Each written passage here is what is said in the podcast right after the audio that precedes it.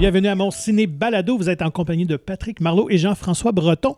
Euh, dans cet euh, épisode de spécial, on a euh, le bonheur de recevoir les deux réalisatrices du documentaire Je vous salue salope. Le documentaire Jean-François qui nous a vraiment rentré dedans. on Euh, doit dire. oui, de façon positive, si on veut. Fait que, ben, pris connaissance d'un pan euh, de l'ère numérique qu'on qu'on ignorait, mais qu'on n'avait pas été témoin, disons. On avait connaissance. Là. Nous, on participe pas à ça, la misogynie euh, dans les commentaires et tout. Non, puis je suis pas du type non plus, tu sais, aller voir des publications, parce que je sais que ça circule, ce genre de truc-là, mais tu sais, je vais jamais lire les 1000 commentaires, souvent des nouvelles controversées, puis c'est souvent dans, dans ce cadre-là que les gens se défoulent pas Ouais, mal. ouais. Euh, fait que, bref, c'était un réel euh, plaisir de parler avec euh, Léa Clermont-Dion et Guylaine Marois, qu'on aurait pu jaser euh, Ah, plus longtemps encore, mais Vraiment. on avait un, un certain temps à louer euh, en leur compagnie. Le documentaire Je vous salue, salope, euh, sous-titré La misogynie à l'ère numérique, est à l'affiche depuis le vendredi 9 septembre. On vous encourage à aller le voir, surtout les documentaires. euh, la misère à rester longtemps à l'affiche, fait que ne tardez pas trop. Et je pense vra- vraiment qu'on en discute d'ailleurs avec. euh, avec elle, mais le, le titre se veut choc et tout, l'imagerie aussi, le visuel a l'air ben, est choquant parce que c'est choquant, mais c'est un film, je pense, qui peut être montré euh, pédagogiquement à, tous, dès que vous êtes en âge ado ou ben, pour les parents.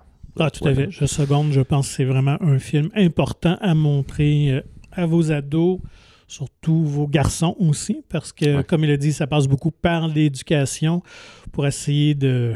On ne pourra jamais complètement l'en- l'enrayer, ce phénomène-là, mais essayer de le contenir du moins.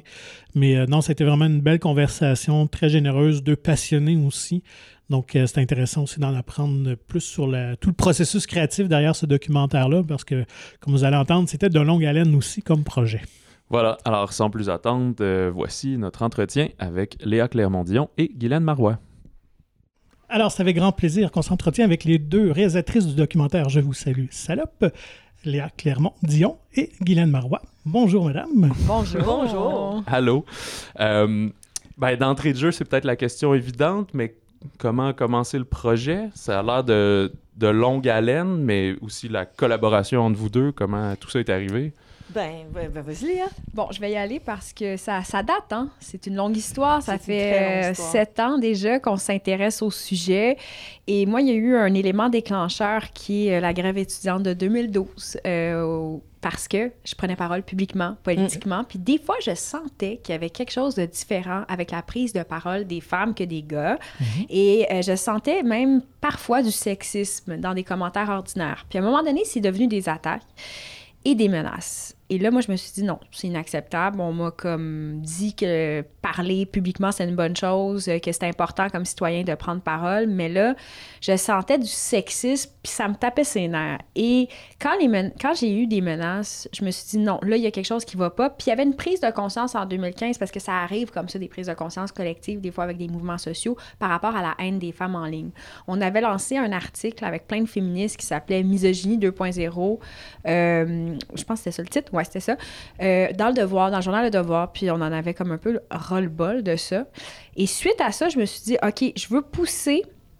Je veux pousser cette réflexion-là. Je veux pas écrire un livre. Je veux pas faire une série télé. Je veux faire un film parce que moi, j'ai toujours voulu faire des films. Mais à l'époque, comme ça fait des années, j'étais un enfant. Et donc, je me disais qu'il fallait que je sois euh, peut-être. euh, je voulais travailler avec les meilleurs pour apprendre. Et donc, je suis allée voir euh, Guylaine et euh, Éric Ruel, Guylaine Marois, donc qui est réalisatrice, puis qui a fait plein de films qui, moi, m'avaient marqué. Et je trouvais qu'il y avait peu de boîtes de production de documentaires qui m'interpellaient de cette façon-là. Puis je me suis dit, OK, ils ont fait God Save Justin Trudeau, Gentil, Expo 67. C'est tous des films, des excellents films avec un propos intelligent. Puis ça, ça me rejoignait. Donc, c'est pour ça que je suis allée voir Guylaine. Puis moi, ben, quand je l'ai vu, parce que je l'avais vu en 2012, on avait sorti, nous, un film qui était Gentil or Not to Be euh, sur la centrale nucléaire. Donc, on se retrouvait un peu dans les mêmes euh, milieux d'artistes engagés. Léa prenait la, parole d'une manière publique. Puis moi, la première fois que je l'ai vue en train de faire un discours, je suis mais ah, tu sais, comme elle avait 20 ans, puis elle citait Étienne de la Boétie, le point dans les disais, mais D'où est ça? Oui. Qu'est-ce que c'est ça? Puis là, il est venu me voir. Je me souviens comme de, de, la, de. Là. On- C'était, l'hiver. Dans... Puis, hey, toi, là, j'aime ça, tes films. Puis elle me dit, toi, t'es une Jedi. Puis moi aussi, je suis une Jedi. Fait qu'un jour, on va faire un film ensemble. Là, je, je disais, comment résister? Hein? Mais là, t'as-tu douté de mes choix cinématographiques parce que j'avais un faible pour Star Wars aussi? Ben, en fait, moi aussi, j'aime Star Wars. Ah bon. Alors, c'est pas les mêmes budgets de Non, c'est production. ça. hein. Non, c'est ça. Puis après, en fait, euh, plus euh, sérieusement, euh, je veux dire, on reçoit beaucoup de, de demandes de collaboration. Puis on dit toujours non parce qu'on fait nos films. On est des producteurs, mais on fait nos propres films. Puis ça a été l'exception, en fait, de travailler avec Léa parce que je sentais qu'il y avait un réel intérêt pour faire un film et non pas nécessairement un reportage ou, tu sais, souvent il y a des personnalités, donc parce que, tu sais, en- en- entre-temps, là, Léa est devenue une personnalité publique, Euh, donc il y a des gens qui veulent faire des documentaires un peu d'une d'une manière, euh, ben, je- je des reportages. Oui, oui, oui. Puis, mais je sentais qu'il y avait euh, une démarche sérieuse et, deuxièmement, que le sujet qu'elle apportait, qui est la, la misogynie en ligne, en fait, qui est une, ça faisait partie de quelque chose qu'elle porte euh, d'une manière pas anecdotique. Là. Donc, Mhm. c'est quelque chose de profond et je savais qu'on n'allait pas rester en surface, ce qui est bien important si on veut faire un bon film. Puis, puis si je peux ajouter quelque chose par rapport à ça, moi aussi, je voulais pas qu'on aille dans le reportage. Puis ça aurait été facile pour nous de dire, ben, sois la porteuse de quête, parce que ça facilite un exercice de hum, storytelling, si je peux me permettre d'avoir quelqu'un qui narre le qui narre le film. Puis on s'est dit, ben non, on va faire un film choral, mais c'est un défi supplémentaire, mais ça amène aussi de l'originalité au propos, ça amène aussi de la complexité sur le plan de la fabrication du film en montage, là, tu sais, parce que faut, faut quand même euh, retenir l'attention, puis c'est difficile de, des fois de, de- de s'attacher. Mais moi, je voulais absolument pas être dans le film. Je voulais pas qu'on me voit parce que je voulais pas qu'on associe ça à un reportage. Justement, les gens sont bien mêlés là, avec les genres. Mm-hmm. Alors, on voulait faire un film. Et est-ce que dès le départ, il y avait une volonté d'élargir ça plus loin que le Québec, d'aller rencontrer des gens d'ailleurs? Je pense que dès le départ, parce que les, premiers, je veux dire, dans, la recherche, ou même la, recherche préalable et les manifestations, euh, celles qui étaient connues, c'était celles qui étaient, comme, qui, qui avaient marqué l'imaginaire, c'était le Gamergate, par exemple, 2000 13, 14, je pense. Euh, donc. Je me souviens euh, pas si. Le Gamergate, alors tu peux euh, peut-être expliquer. Euh, ben, en fait, mm. c'est Anita Sarkeesian, qui est une journaliste qui s'intéresse beaucoup aux jeux vidéo, qui est spécialisée là-dedans, en fait. Et elle avait fait sur sa chaîne YouTube une série de vidéos critiquant un peu les, les stéréotypes dans, dans les jeux. Les stéréotypes sexistes. Et elle a fait une série de vidéos qui avait été assez populaire, mais qui avait reçu un backlash un ressac innommable, une violence innommable. C'était devenu même un hashtag. Et là, il y avait eu des milliers et des milliers de menaces de mort, de Mhm. viols, etc. Puis ça a été un peu l'apothéose de la violence en ligne. C'est la première fois que là, on en parlait. Puis là, il y a eu d'autres gamers après qui ont vécu le même un peu, euh, la même expérience de haine. Et ça avait la particularité d'être en groupe. Euh, ça, ça avait la particularité d'être en ligne et aussi d'être un peu comme une vraiment une misogynie complètement décomplexée. C'était comme si c'était correct d'haïr la femme pour ce qu'elle était. Puis D'ailleurs, ça me rappelle qu'à un moment donné, j'avais écrit un article dans Châtelaine à cette époque-là sur oui? les jeux vidéo Mhm. euh, et je m'étais fait varloper, là, mais comme intensément. Alors Pourquoi? que- Parce qu'on dit, si tu connais pas ça, euh, c'est pas eh, ça. en ex- fait- ben, ouais, mais là, moi, Grand Theft Auto, je veux dire, mon ex jouait à ça. J'ai j'ai bien vu là, qu'il y avait Ouais. des femmes qui étaient tuées à. à- alors, c'est quoi, là? Je veux dire, on peut, on peut critiquer Grand Theft Auto. C'est un des jeux les plus populaires, c'était. Alors, tu sais. Puis il y avait quelque chose, en fait, c'est que c'était, en fait, les hommes qui expliquaient, là, ou les jeunes hommes qui, ex- qui expliquaient pourquoi ce- ces, ces gestes-là, c'est que c'était le dernier bastion où il n'y a pas de filles, Hmm. le jeu vidéo. Puis là, comme, c'est notre safe space où on peut dire ce qu'on veut. C'est la nouvelle taverne. C'est la nouvelle taverne, exactement. Alors, en nom, des femmes sont en train d'investir ouais. ce dernier lieu Vous où on, on peut être nous-mêmes, qu'on a la paix. Donc, ça, ça, ça a touché quelque chose de fort. Alors, c'est pour ça le côté international, on savait, puis il y avait des cas euh, qu'on a trouvés, comme en France, en, Italie, puis il y en avait aussi, on, on a failli aller en Grande-Bretagne aussi, parce qu'il y avait d'autres cas vraiment de, de femmes politiciennes.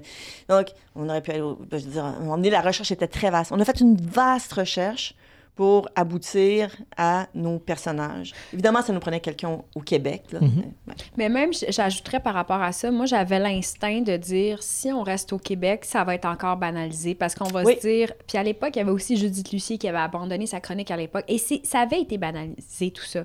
Donc, je me dis- disais, il faut aller ailleurs. Puis moi, j'avais aussi adopté cette stratégie-là avant avec un projet qui s'appelle... Écoute, ça, ça fait des vraiment un siècle, là, mais la Charte québécoise pour une image corporelle saine et diversifiée que j'avais co-initiée à 17 ans. Puis c'était comme un- une charte que le gouvernement avait adoptée. Puis moi, j'avais lancé une pétition et j'étais. euh, c'était vraiment pour promouvoir la diversité corporelle Ouais, dans. rappelle. euh, écoute, ça fait longtemps, là, mais Mhm. dans, dans les cours, etc. Et je me rappelle que dans l'argumentaire, il y avait l'Italie, l'Allemagne, la France, tout le monde le fait. À quand le Québec? Et ça avait été un, un exercice intéressant parce que je trouvais que quand on s'appuie aussi sur les autres, sur ce genre de causes-là, ça peut aider beaucoup dans la portée. Euh, Puis aussi, de nous avoir fait dire par des gens, ouais, c'est pas important. OK, c'est pas important, ben on va aller chercher d'autres intervenantes dans le monde qui sont très, très crédibles. Puis là, vous allez voir que c'est important. Comme l'ex-présidente du Parlement italien, qui amène beaucoup de crédibilité. Mhm. Kaya Ouais. Morris, qui est représentante démocrate au Vermont, qui ne l'est plus. Donc, il y avait toute cette, euh, cette pensée-là. Sans faire, on fait pas un, on n'est pas des polémistes, on fait pas un plaidoyer, ou on fait un plaidoyer, mais on n'est pas comme des polémistes, tu vois. Alors, c'est vraiment de, de raconter le meilleur film qu'on pouvait faire, mais je pensais que ces personnages-là, puis on pensait ça, c'était les meilleurs porte-étendards. Oui. Puis bon, il y en a d'autres que des. Il y a des. On a. On a mis de côté, il y a des gens qu'on a tournés, qu'on a mis de côté, parce que là, l'enjeu, c'était est-ce que cette personne-là va subir des, des violences pires après? Parce que, Oh. je veux Oui, dire, oui. euh, il y, a, il y a un après Ouais. le film, là. Tu sais, je veux dire, et ce film reste là aussi, tu sais, quand même. Et euh, puis, est-ce que cette personne est capable, je veux dire, a les moyens de, je De veux vivre dire, de survivre à ça? Mhm. Parce que bon, Laura Boldrini, ça va continuer de toute façon. Je veux dire, elle, elle est comme déterminée, elle abandonnera pas son, son combat. Donc, euh, Kaya Morris, c'est autre chose, mais il y en a qui n'ont pas ces moyens-là. Donc, on a, on a aussi pensé à ça.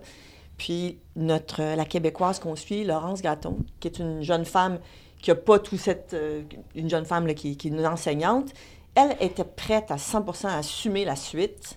Puis, on, on- je veux dire, on en a beaucoup parlé avec elle. Donc, c'est pour ça qu'elle est restée aussi. Puis, c'est une histoire incroyable aussi. Mais ça, ça a vraiment rendu plus difficile le processus de création, parce que tourner à l'étranger, c'est compliqué. C'était combien de temps que vous passiez avec chacune d'elles? Pas tant que ça. Non. Deux jours. Ah oui, OK. C'est pas beaucoup. Ben, en tout cas, moi, avec Ben- Laura, toi, t'as fait euh, Ben, moi, j'ai fait quand même 5-6 jours avec euh, Kaya Morris. C'est ça. Pour- ouais. Vous aviez déjà un pré-questionnaire, vous aviez, On- on- vous aviez pré- échangé et tout avant. Même, euh, on les avait pré-interviewés, bien évidemment, mais moi, pour Kaya, j'étais allée la rencontrer avant pour justement, euh, pour la confiance. Mhm. Euh, Léa, elle était, était allée, je veux dire, tu as eu quand même, tu avais parlé avec Laura Boldrini, euh, Ben, son des équipe. liens. Son équipe, parce que c'est la confiance, c'est la clé.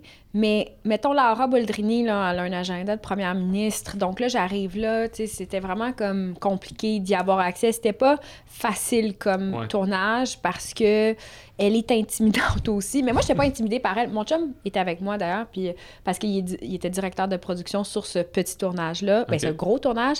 Puis il parle italien parce qu'il est italien. Donc là, ça a aidé un peu, là, ça a aidé qu'il soit là parce que ça a créé un sentiment de confiance. Mm. Mais euh, sincèrement, c'était difficile parce que qui sommes-nous? On n'a pas notre réputation. En Italie, ils savent pas on est qui, là. Puis c'est un peu fatigant. C'est aussi quand tu arrives et tu dis, OK, on va vous suivre, on va vous filmer, puis ça va prendre du temps. Les gens, ils se disent, ah, après deux heures, c'est fini. Non. c'est Et là, c'est difficile de. Parce que les gens C'est intrusif, une caméra C'est- sur C'est soi. très intrusif. Donc, puis tu sais, je veux dire, Kaya Morris, par exemple, puis je dire, elle pourra le redire aussi, là, je- je- elle, elle- elle- voulait abandonner à un moment donné. Là, elle n'en pouvait plus parce qu'en plus, son mari était, était dans des états.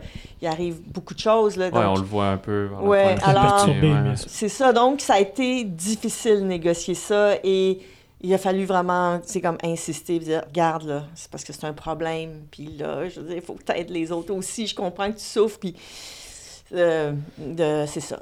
Mais en même temps, euh, Mm. elle est très contente du projet finalement. Maintenant, oui. Mais, mais, Ouais. mais tu sais, c'est Guylaine qui on s'est un peu di- divisé les, euh, Mhm. les tournages parce que aussi ça coûte des sous là, aller voyager. Puis je veux dire, on n'avait pas non plus. Puis on avait, on avait déjà développé ce qu'on voulait, puis aussi. une méthodologie.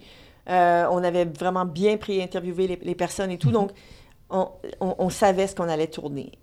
Puis ben, après ça, ben, c'est de laisser aller la, la réalité, puis voir qu'est-ce qui se passe, tu sais, puis de les suivre pour qu'il y ait quelque chose de vrai qui arrive. comme C'est ça le documentaire, là, ouais, le l'espèce de conférence euh, Ouais. de presse, ça, c'était c'est pas une image d'archive, dans le sens c'est Oui, c'est une image Ah, d'archive. ok, ok, ok. Et elle a coûté cher, mais bon. Oh. Mais euh, Ouais. qu'elle vaut mille mots, ça veut tout dire. Oui, c'est ça. Non, mais saisissant. c'est comme tellement important. Mm. Mais ça, j'ai trouvé ça, je peux me le permettre parce qu'on est dans un balado sur le cinéma et tout. Alors, je vais le dire, mais j'ai trouvé ça vraiment le fun aussi d'avoir des producteurs aussi euh, vraiment passionnés, mais comme prêts à tout pour le film. Ok. Comme Guylaine était aussi productrice, puis Eric également, euh, Ruel, qui a en, en partie monté le film. Mais c'était vraiment comme une équipe qui valorisait le projet. Puis ça, j'ai trouvé ça vraiment chouette parce que dans d'autres projets, ça m'est déjà arrivé d'avoir des gens qui étaient moins passionnés. Mm. Euh, puis finalement, ben, c'est... c'est Mais qui se battait pour toi. Ben, Non, en, mais en c'est fait, ça. le film sort pas tant qu'il est pas bon. tu sais. C'est Je veux ça. dire, Eric a passé comme six mois là, tu sais, pour le faire lever en salle de montage, là, Ouais. à juste essayer de le faire monter. Parce que c'est des défis, une quête Ah ben oui. chorale. Ben, tu, connais- tu sais, tu sais, euh, de quoi je parle, tu sais, le- sur le plan d'un acte dramatique, c'est euh, pas évident.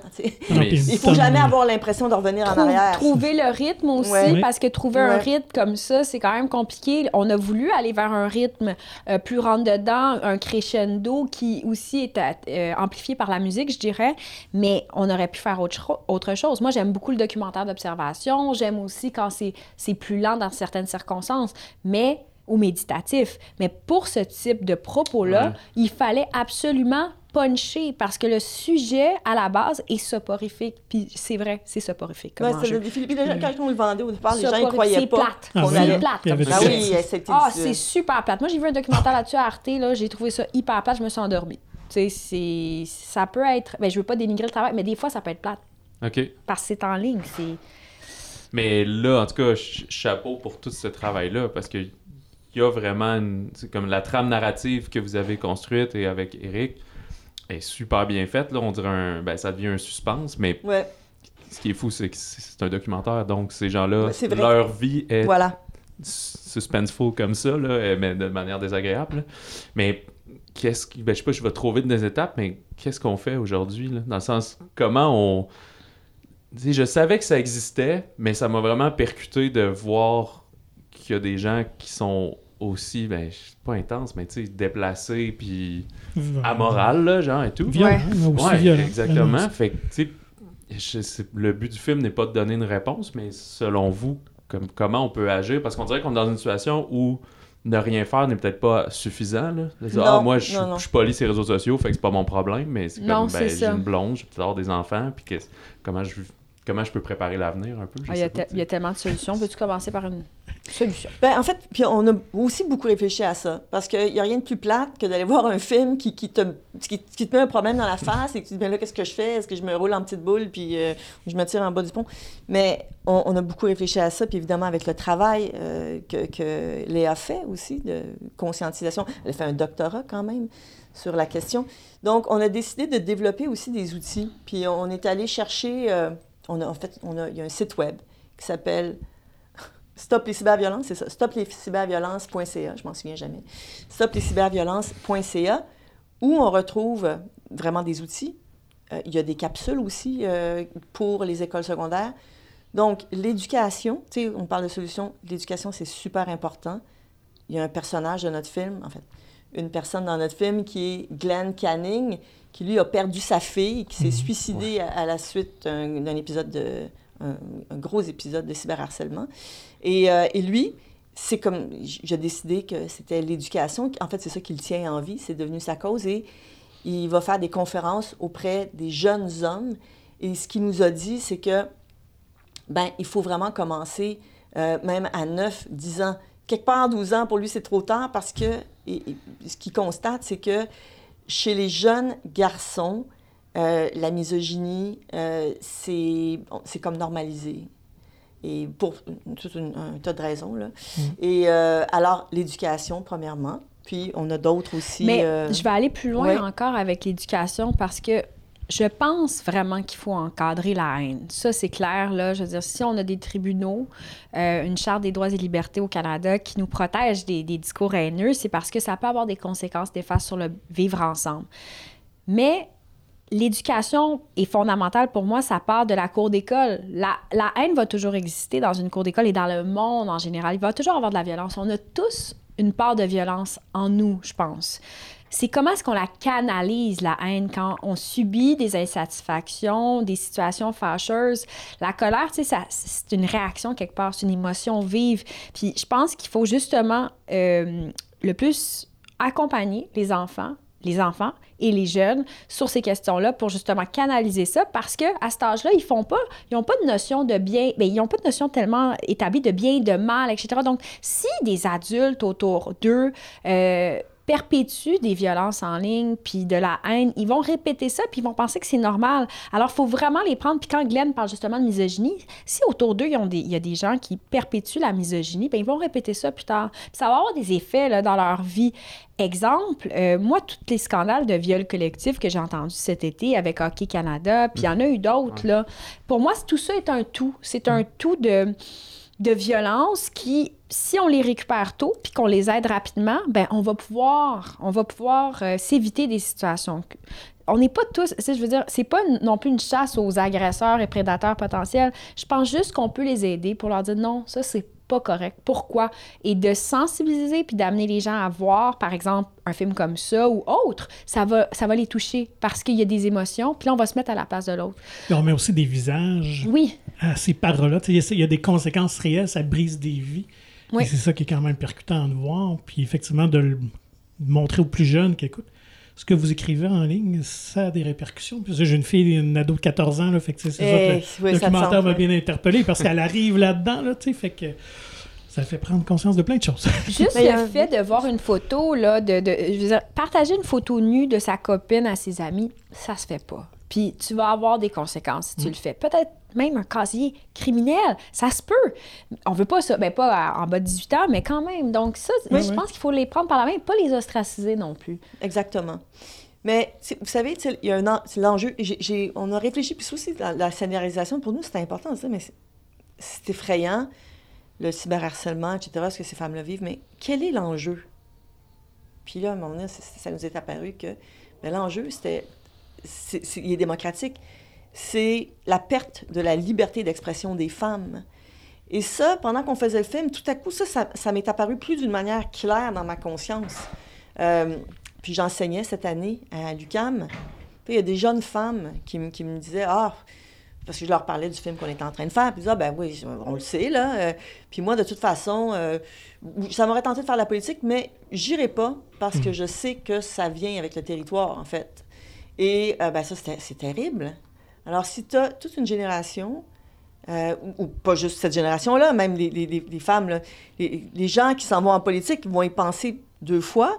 Alors, c'est toute la parole publique des femmes qui est en cause. Ah oui, qui est rendue silencieuse. Alors, c'est hyper important euh, de réfléchir à ça collectivement. On veut que les gens viennent voir le film en salle, puis on, on va aller les voir aussi. Léa et moi, on, on va rencontrer les gens, puis pour la discussion, pour ramener ça à la conscience, comme tu, tu, nous disais, mon Dieu, tu sais, je, oui, je savais, mais j'imaginais pas ça, euh, et pour qu'on puisse passer à l'action. Mm. Puis on a aussi, on, va lancer une pétition, justement, où est-ce qu'on a réfléchi à, en fait, deux actions concrètes euh, oui. Hein? Ben oui. Euh, tu veux que je les nomme? Ben, peut-être, ben, peut-être. on dirait que... Ben, c'est pertinent. Ah, ben, oui, bien sûr. Oui. Ben oui, donc, euh, dans le fond, euh, il y a une première revendication qui est au gouvernement du Québec de demander plus de formation de la part des policiers parce que quand ils reçoivent les plaintes, des fois, les policiers sont... pas très outillés pour mhm. comprendre l'enjeu, donc il y a encore banalisation. Puis quand on porte plainte, on ne veut pas se faire comme diminuer dans ce qu'on. On veut être reçu avec dignité, respect, etc. Donc, de, ça serait nécessaire de sensibiliser les policiers à ça. parce que c'est là l'une des premières voies quand tu es victime, ben il faut que tu portes plainte à la police si tu veux qu'il y ait euh, justement, disons, une punition. Euh, et c'est important de le faire, je pense, dans certains cas, parce qu'il faut éviter ça. Et notre deuxième revendication, elle s'adresse plutôt au gouvernement euh, fédéral, donc notre cher gouvernement Trudeau. Alors, il y a en Allemagne une mesure très intéressante, une loi qui a été adoptée, une législation qui demande à Facebook, en fait, qui exige de Facebook, s'il y a un propos haineux qui est diffusé en ligne, de, de le retirer sous peine d'une amende de 50 millions d'euros. Alors, euh, c'est sûr que c'est difficile à appliquer, mais c'est une première mesure qui est très intéressante. Donc, nous, on pense que la loi sur les crimes haineux qui a été adoptée par Trudeau et euh, le, ministre du patrimoine, euh, Stephen Guilbeault, l'ancien ministre du patrimoine, est pas assez ferme. Alors, il faut que les GAFAM agissent et réagissent parce que ils ont du sang sur les mains. Ben, c'est clair. Moi, juste la petite fille de, qui raconte qu'elle reçoit des photos comme ça sur son compte Instagram non sollicité. C'est impensable qu'une mineure puisse recevoir ça puis qu'il n'y ait personne qui fait rien de, dans ces compagnies-là, alors qu'ils ont les outils, là, ils pourraient carrément barrer des mhm. trucs, empêcher, mais. Ils ont certainement, assez de profit pour faire quelque chose. Ah Est-ce que ça a été compliqué? Il y a la sœur de Mark Zuckerberg, j'oublie son prénom. Est-ce que ça a été... Donna. Donna, est-ce qu'elle a fait des sorties publiques un peu comme ça? Elle n'est pas contre tout ce que son frère fait, mais elle trouve que ça manque un peu d'encadrement. en fait. Mhm. Elle a sorti un livre euh, qui s'appelle... Euh, Not Only Dead, euh, Dead White Men. Oui, Not Only Dead White Men, uh, Misogyny in the Digital Age. Anyway, elle a fait ce livre-là. Euh, et on était dans un bon timing parce qu'elle est extrêmement discrète.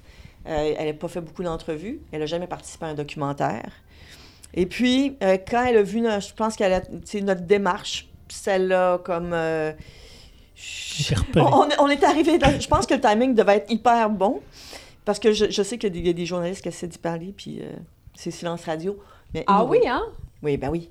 Ah. Alors, euh, tu vois, c'était dans c'est les étoiles. Mm. C'était tracé on était aussi euh, très convaincus. on lâchait pas le morceau parce que, tu sais, mettons, juste Kaya, ça a été difficile à rejoindre. Avant ça, on voulait avoir Patricia Cullers qui avait lancé Black Lives Matter, mm-hmm. qui est euh, une leader afro-américaine super chouette, mais après des semaines et des semaines de de courriel, pas de réponse. Bon, on a abandonné, mais finalement, Kaya est apparue euh, sur euh, notre chemin. Puis, euh, je sais pas, comment c'est arrivé, ça, d'ailleurs? Je me rappelle plus. Mais Kaya, c'est vraiment, on avait vu comme, hein? tu sais, je veux dire, vive Google, quelque part. de, je veux dire, parce que, évidemment, tu, peux tomber, tu sais, en faisant cyberharcèlement ou, tu sais, euh, menaces, tout ça. Donc, des mots-clés, tu peux tomber sur un journal au Vermont qui relate quelque chose, tu comprends? Donc, mhm. ça n'avait pas fait les médias nationaux, aux États-Unis. Euh, j'imagine, pour des raisons... Euh, je pense qu'aux aux États-Unis, on ne veut pas voir ça.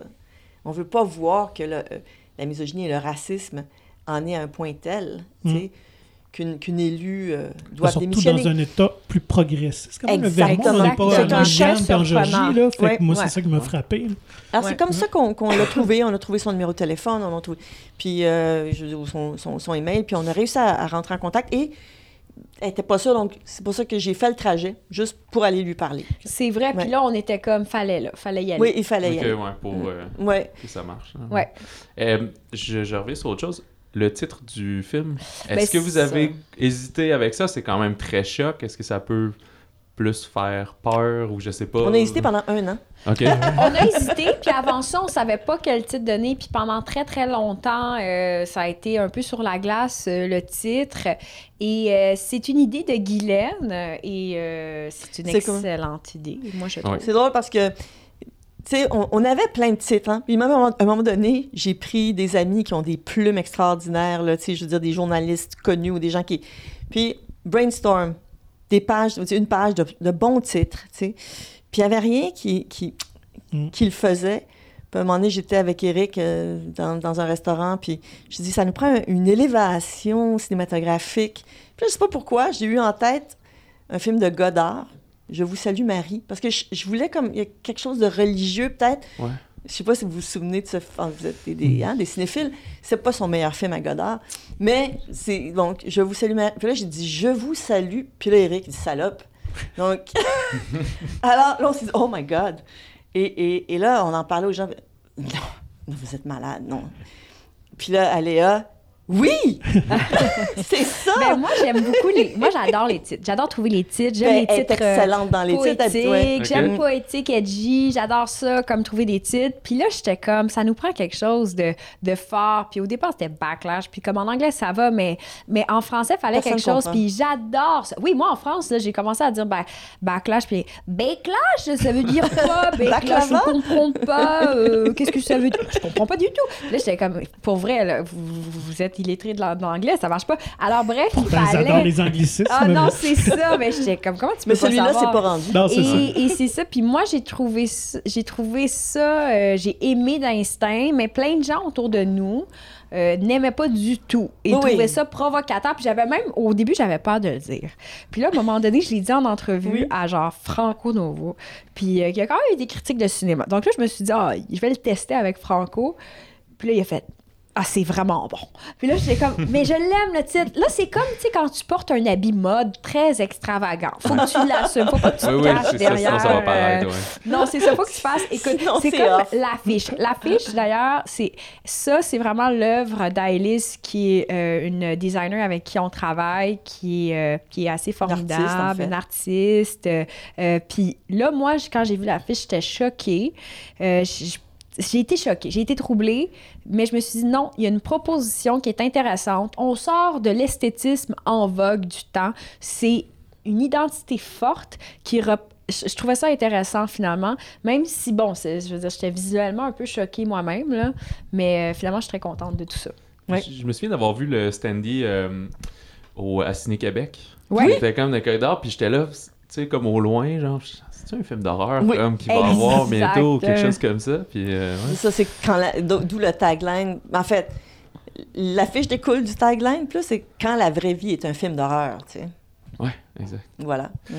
Euh, on va devoir s'arrêter là-dessus Oui. parce que votre horaire du temps est chargé. Merci beaucoup, euh, Léa et Guylaine, d'être euh, Ben, merci à vous. euh. Et merci balado. pour cette œuvre euh, vraiment nécessaire et euh, que tous les jeunes doivent voir, honnêtement. là. Ben C'est- merci. Puis euh, on invite les gens à venir le voir le plus possible parce qu'il faut chérir notre euh, cinéma.